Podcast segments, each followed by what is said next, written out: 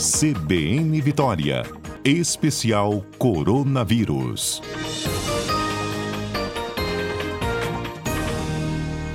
Boa tarde, doutora Etel, tudo bem? Tudo bem, Mário. Boa tarde. Boa tarde aos nossos ouvintes. É, a senhora tem visto aí a liberação do uso de máscaras. Isso gera divergências, né? Nem todo mundo concorda, mas cada vez mais os governos vêm acabando com essa obrigatoriedade. Uhum. São Paulo agora, não sei se a senhora viu, vai acabar até em local fechado. Né? No local Sim. fechado também não vai precisar usar máscara. Eu queria que a senhora então... explicasse primeiro para a gente quais são os critérios que os governos é, analisam para liberar de vez uhum. o uso da máscara. Assim, o que, que se analisa exatamente? Então, uma combinação de, de critérios que leva, que tem um peso grande, a cobertura vacinal. São Paulo tem sido um dos estados com maior cobertura vacinal, então, que vacinou uh, o maior número de pessoas em todas as faixas etárias até o momento, inclusive com dose de reforço, que eles estão mais adiantados que a média do Brasil. Então, nós também estamos aí entre um, dos estados que mais tem vacinado, né, Mário? A gente está sempre ali entre os cinco primeiros. É, às vezes a gente muda a posição, né? Mas a gente também tem é um estado que é, que temos tido uma, uma boa cobertura vacinal. Tem alguns municípios menos, mas na média do estado a gente nós estamos muito bem. É, esse então é um indicador importante. Outro indicador é a diminuição do número de casos, diminuição de internação. Então, é, uma combinação dessas análises levaram os governos a, a retirarem essa obrigatoriedade. Mas eu, eu estou sempre repetindo, Mário, que o fato de deixar de ser obrigatório não quer dizer que as pessoas ah, devam deixar de usar. É como se a gente tivesse comemorando, Mário, assim. E aí eu vi muitas pessoas comemorando, né? Tirando foto, postando nas redes, tirando a máscara, tipo, ai que coisa maravilhosa. Só que a pandemia continua é, para mim, como epidemiologista, é a mesma coisa que eu estivesse vendo as pessoas falando assim: ai, que bom que não precisa mais lavar as mãos, porque não tem mais bactéria no mundo. Então, assim, ou não preciso mais usar preservativo, porque as doenças sexualmente transmissíveis não vão estar aqui. Então, assim, a máscara é uma medida de prevenção. Ela deve ser vista por nós como uma medida de prevenção. Algumas pessoas vão precisar usar mesmo depois que a pandemia mudar de fase, porque são vulneráveis, porque têm uma chance maior de, no caso de terem uma infecção, de ter um, um quadro mais grave, porque tem outras doenças, né? Mesmo os idosos. Então, essas pessoas, independente da obrigatoriedade, devem seguir usando a máscara, porque é uma medida efetiva, é, e medida efetiva que a gente diz, Mária, quando a gente já tem estudos científicos que comprovam que quando a gente utiliza, principalmente essas máscaras mais filtrantes, elas vão diminuir a chance da gente se infectar. E no caso da gente se infectar, a quantidade de vírus que a gente vai respirar é bem menor.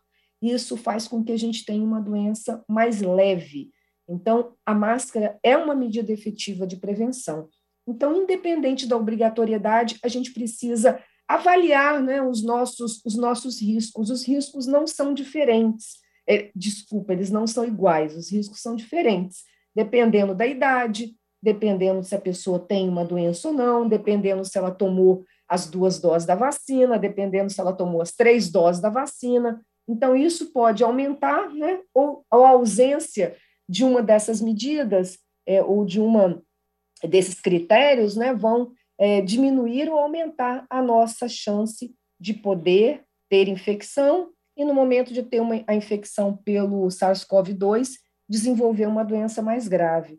Então, é importante a gente educar as pessoas, né, Mário, assim, para poder fazer melhores escolhas, para poder pensar assim: olha, vou no supermercado, que vai ter muita gente, não é mais obrigatório, vou colocar aqui em São Paulo, aqui a gente ainda tem obrigatoriedade em locais fechados, né, dependendo da, da condição do município.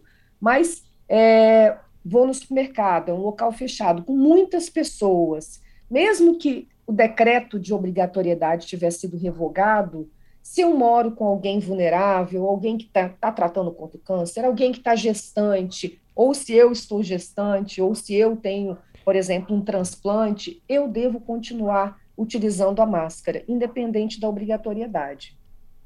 E a senhora repete esse comentário e eu acho sempre muito pertinente, assim, porque é uma avaliação cada vez mais também individual, né? A quem Sim. eu vou levar o risco. Não tem mais obrigatoriedade de usar máscara. Quer dizer, uma escolha nossa. E é bom quando a senhora fala isso. Olha, veja com quem você convive. São pessoas que podem uhum. ser mais vulneráveis ao vírus. Daqui a pouco a gente vai falar que vai ter muita festa nesse fim de semana. E não é ruim Sim. ter festa. É bom que volte o setor de entretenimento. Uhum dificilmente vai ter gente com máscara nas festas, porque não uhum. tem. Como eu já disse para a senhora, uhum. vamos ser francos, você está numa festa, a pessoa não usa máscara, é sim. é difícil, porque tira, bebe. Sim. Enfim, então é, é, avaliar cada situação, né? Olha bem. Você Exatamente. Avalia. Quanto, quanto menos a gente diz, Mário, que quanto menos medidas restritivas que o, o governo é, retirar, né, que a gente tiver é, impostas, mais a gente vai ter que fazer avaliações individuais, mas a gente vai ter que pesar o nosso risco, aprender a medir, né? O meu risco é pequeno, por exemplo, eu moro sozinho, eu não tenho ninguém com grupo de risco perto de mim, eu não trabalho com ninguém que é idoso ou está numa situação, porque a gente não pode olhar só na nossa casa também, né, Mara? Às vezes, nossos colegas de trabalho, né, estão ali passando por alguma doença, alguma situação também precisam ser protegidos. Então, vamos supor, não tenho nada disso, né? Não tá. tenho nada disso, já estou vacinado, e aí você tem um risco menor. Se você tiver uma outra condição, mora com alguém de risco, é alguém que tem uma doença, você tem uma doença que diminui a sua imunidade, uma doença imunossupressora, então o seu risco é maior. Então a gente vai ter que aprender a também fazer essas escolhas. Perfeito. Doutor, uma dica agora bem prática, assim, pragmática, porque a gente sai do trabalho aqui vai para a rua. E eu fico doido para tirar máscara, para sentir um sol na cara, respirar mesmo. Uhum. E eu confio nas autoridades. Então, se me dizem, olha, na rua você pode andar uhum. sem máscara, eu, de certa uhum. forma, obedeço. É... Aí depois eu vou guardar a máscara, entro no trabalho, dobro e boto no bolso. Eu estou agindo certo, o que, que, eu faço com essa máscara que eu tiro e coloco toda hora? Como é que eu devo manuseá-la, se é que eu devo manuseá-la? Então, é, tem algumas dicas aí. Primeiro, é importante lembrar que essa parte de fora da máscara, ela, a gente sempre tem que considerar que ela está contaminada. Ah, tá. Porque se algum vírus, é, se você, né, alguém tiver contaminado ali, os vírus ficam é, retidos no filtro da máscara. Então, a parte de fora está contaminada. Toda vez que você tocar, você vai precisar ter o seu álcool em gel ou lavar a sua mão para depois fazer a higiene dela. O ideal, Mara, é que você tenha um. Eu tenho andado com um envelope de papel, sabe? Que você tem. Ou você pegue uma folha de papel mesmo e dobre e faça um, um envelope e deixe aí na sua, na sua mochila, na sua bolsa, porque assim não é bom colocar num saco plástico, porque o plástico ele umedece, né? Principalmente porque às vezes a gente está com a máscara, a gente está falando, tem gotículas que estão sendo expelidas aí, né? E aí você coloca numa sacolinha plástica, ela fica umedecida. E a gente sempre tem que pensar, estou falando de máscara cirúrgica, máscara PFF2, né? Que tem filtros ali que a gente precisa é, preservar para eles funcionarem. Então, não é bom que você dobre ela toda, encoste a parte de dentro com a parte de fora. No máximo, se você for dobrar, é, dobra no meio, e lembrando que quando você tocar na parte de fora, ela vai é, ela tá, é uma parte potencialmente contaminada e você precisa higienizar suas mãos depois.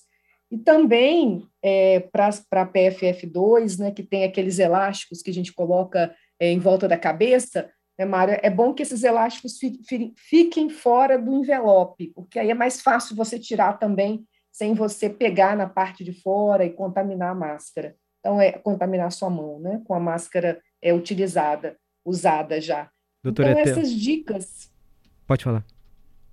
Não, é só para finalizar, essas dicas de ter aí um, um, um, envelope de papel, que você dobre um papel e faça um envelope né, caseiro, é um local para você armazenar. E aí você, você deixar a máscara quando você tirar. Mesmo quando você vai no restaurante, né, Mário? Você está de máscara, vai no restaurante almoçar, né, fazer o seu, sua parada ali do trabalho, né?